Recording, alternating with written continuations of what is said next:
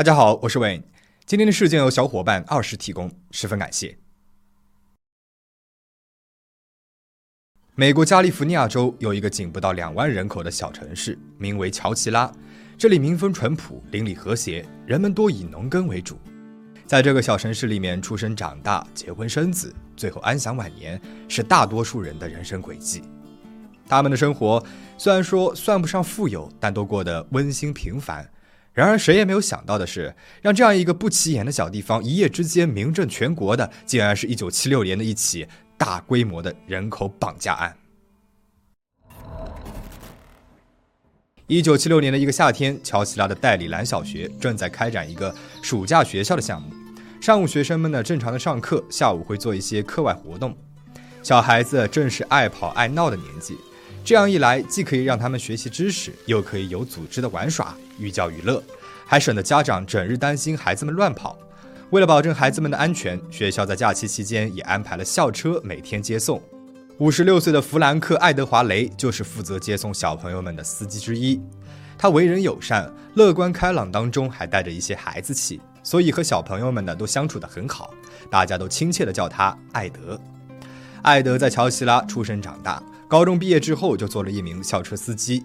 将近三十年的校车驾驶经验，让学校和家长们都很放心地把孩子们都交给了他。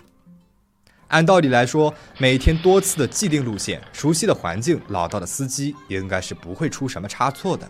可是人算不如天算呐，这意外仿佛是一脚刹车来的是又急又猛。一九七六年的七月十五日下午三点四十分左右，艾德接上了在游乐场结束活动的孩子们，准备送他们回家。夏日炎炎，蝉鸣阵阵，意犹未尽的孩子们一路上是有说有笑的。校车像往常一样在熟悉的道路上行驶着，可就在快要送完最后一站的孩子们时，路中央赫然停着一辆白色面包车，正好挡住了去路。一向乐于助人的艾德以为前面的车子呢是出现了故障了，便缓缓地将校车开了过去，打算下去看一看。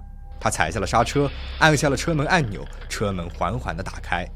正当艾德打算从驾驶座上站起来下车去看看是什么情况时，面包车里面突然冲出来了三个头戴丝袜的持枪匪徒。他们拿着枪对着艾德，让他不要动。艾德被吓坏了，一动也不敢动。三个劫匪上了车，其中有一个人用枪抵住了艾德的太阳穴，威胁他离开驾驶座。艾德只得照做。他举起了双手，缓缓地退到了乘客的座位。其中有一名歹徒抢过了方向盘，一脚油门驶离了道路。而另外两个人，一个留在了校车上控制人质，而另外一个呢，则开着面包车紧随其后。此时的车子上面还坐着二十六个孩子，年纪最小的只有五岁，最大的也仅仅只有十四岁。年长一些的孩子们已然知晓自己已经身陷险境，吓得是大气都不敢出；而小一点的孩子们呢，都还没有搞懂状况，甚至以为头戴丝袜的歹徒在扮演复活节兔子。虽然如此，他们还是感觉到了此刻的校车并不想送自己回家。于是，孩子们开始一个劲儿地追问艾德和蒙面人到底要去哪里。然而，那位看人质的歹徒可没有那么的耐心，他直接把枪抵在了孩子们的脸上，大声吼着让他们闭嘴。冷静下来的艾德强打着精神，他小声地安抚着哭泣的孩子们，试图让他们平静下来。时间是一点一点的过去了，车子越走越远。毒辣的太阳却没有下山的意思，每个人的身上都浸满了汗水，高温和恐慌将整个车厢裹挟得密不透风，让人无处可逃。不知道是过了多久，车子终于在乔奇拉河流旁的一处灌木丛停了下来，那里还停着一辆面包车。三个歹徒将二十七人如行李一般分别塞进了两辆车里，狭小的车厢里面没有水，没有食物，更别提座位了。孩子们呢，只能够紧紧挨着彼此。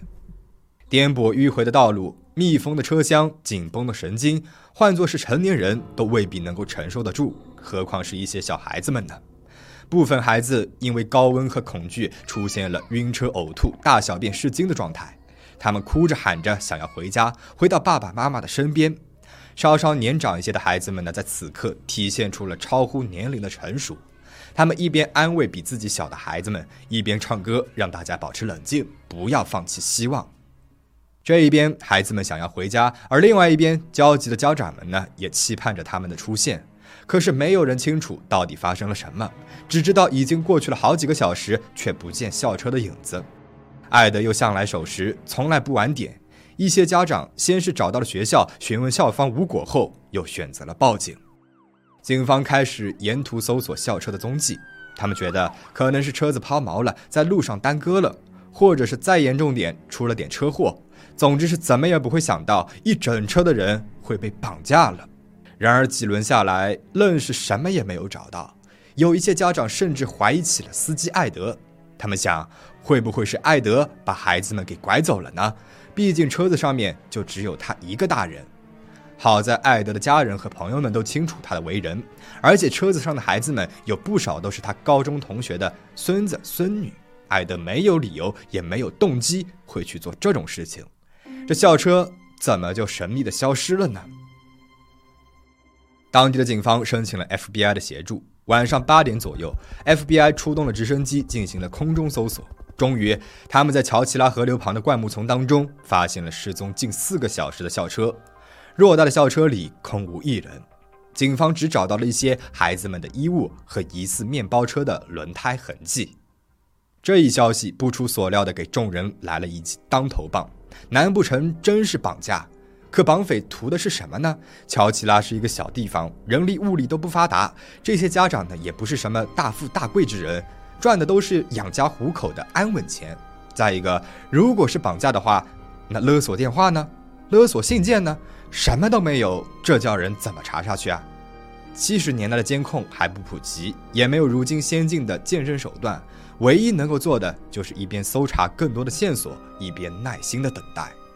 二十七个家庭正经历着天塌地陷般的噩梦，他们想不到自己的孩子将会经历什么。这种眼看着坏事发生却束手无策的感觉，真的是令人窒息。十一个小时之后，也就是凌晨三点左右，两辆面包车来到了一百六十公里外的利弗莫尔市的一处采石场。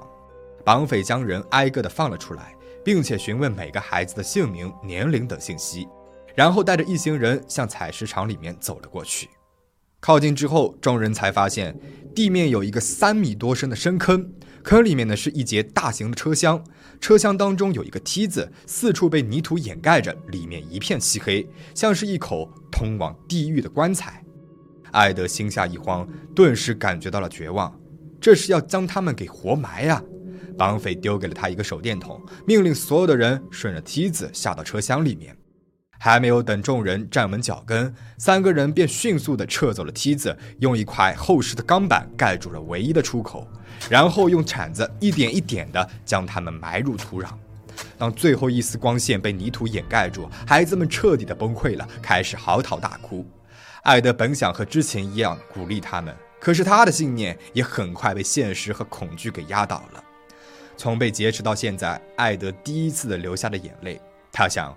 这一次恐怕是在劫难逃了，但是作为唯一的一个成年人，艾德知道自己不可以崩溃。他现在是孩子们唯一的希望。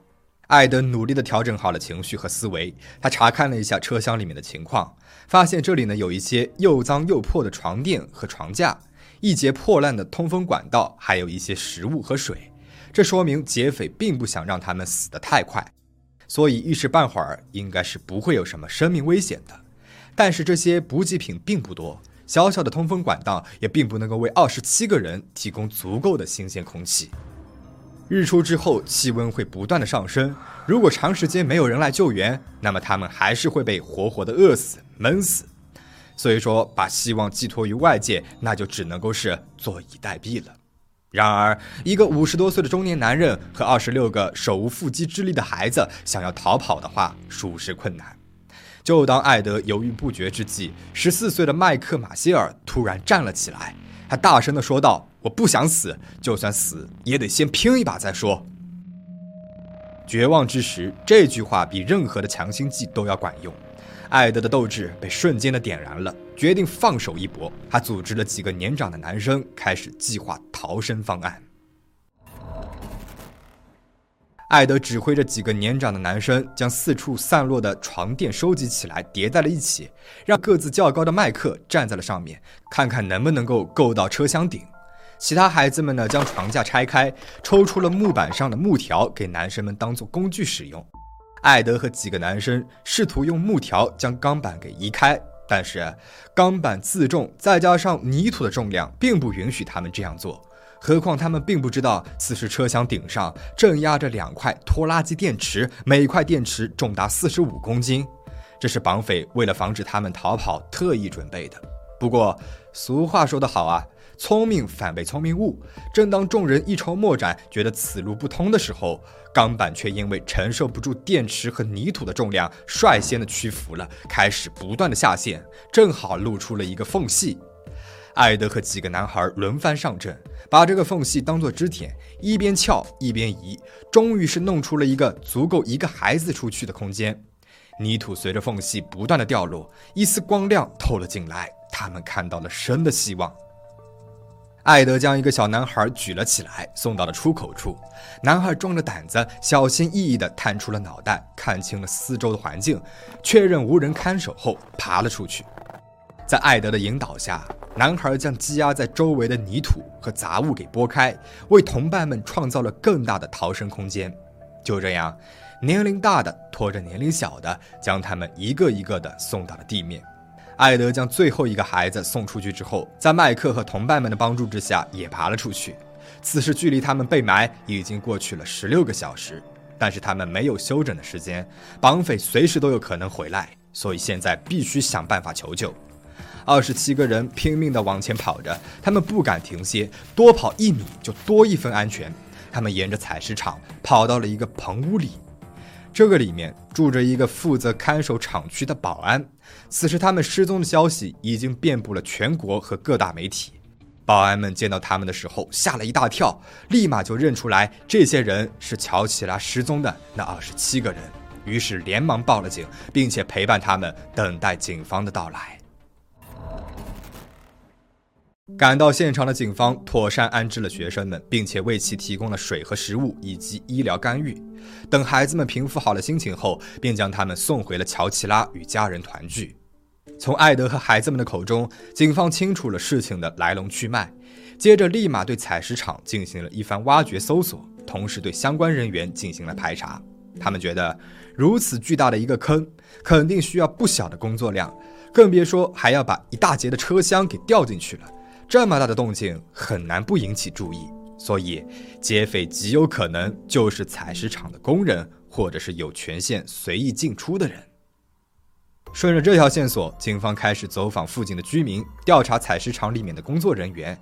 结果还真如他们所料，有不少的目击者都注意到了采石场里面的动静，而他们的证词也都指向了同一个人——采石场场主的儿子，二十四岁的弗莱德里克·尼尔霍伍兹。